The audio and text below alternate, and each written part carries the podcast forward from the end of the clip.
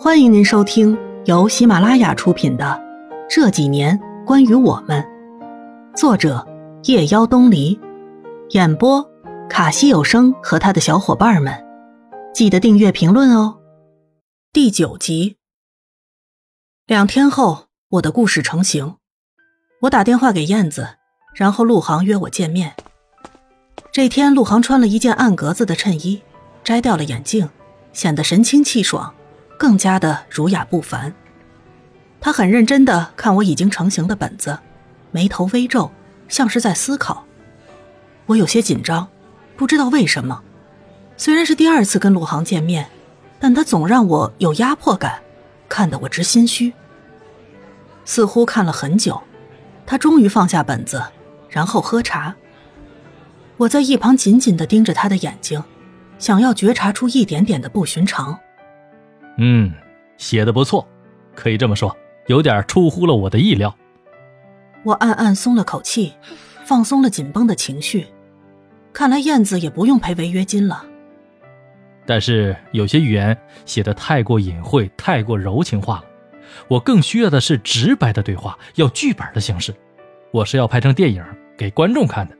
只有观众看明白了，他才会觉得没有白看，钱没有白花。可是有很多时候无声胜过了有声啊，大家不一定要说出来，要留白，凭感觉去感受、去触动，不是更能够打动人的心吗？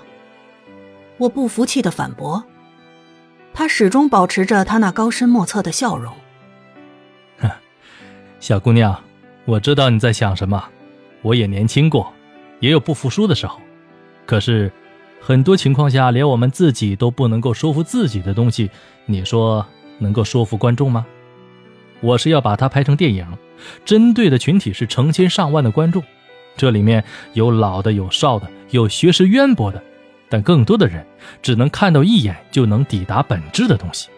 就像现在的某些娱乐节目，有的才刚刚开播就关门大吉，而有的却能够做到脱颖而出，一路长青。你说？这是为什么呢？因为他抓住了观众的心理，符合了大众的需要，做到了喜闻乐见、雅俗共赏。说白了，就是要做到既通畅优美又通俗易懂，各种文化程度的人都能够欣赏。你明白了吗？我点点头。我懂了，也就是说，我写的你就是不满意是吗？你让我改，我改了，我把自己曾经倾注的心血全都给颠覆了。写了些连我自己看了都恶心的东西，可是你还是不满意。我不是圣人，做不到大家都喜欢的样子。我就是不明白，只要他有思想、有价值，他就是好东西。既然是好东西，那总会有懂的人喜欢。为什么一定要去委曲求全，去迎合大众呢？你当初看上这个故事，不就是喜欢它里面的人物，喜欢它细腻的情感吗？为什么现在一定要我改呢？陆航听完我的话，依然的波澜不惊。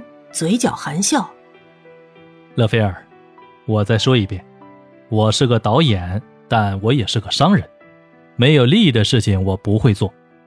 好好想想我说的话，你是可以做到的，我可以给你时间。我拖着疲惫的身子回到住处，心里堵得慌。严欢打过来电话，菲儿，你俩怎么回事？什么怎么回事啊？严欢的语气有些激动，你别跟我打哈哈！顾文阳怎么跟别人在一起了？他什么意思啊？他……哦，我们分手了。我说的有些漫不经心。严欢吃惊的说：“不是，这到底是怎么回事啊？你现在在哪啊？”我在家呢。行，那你等着，我马上过来。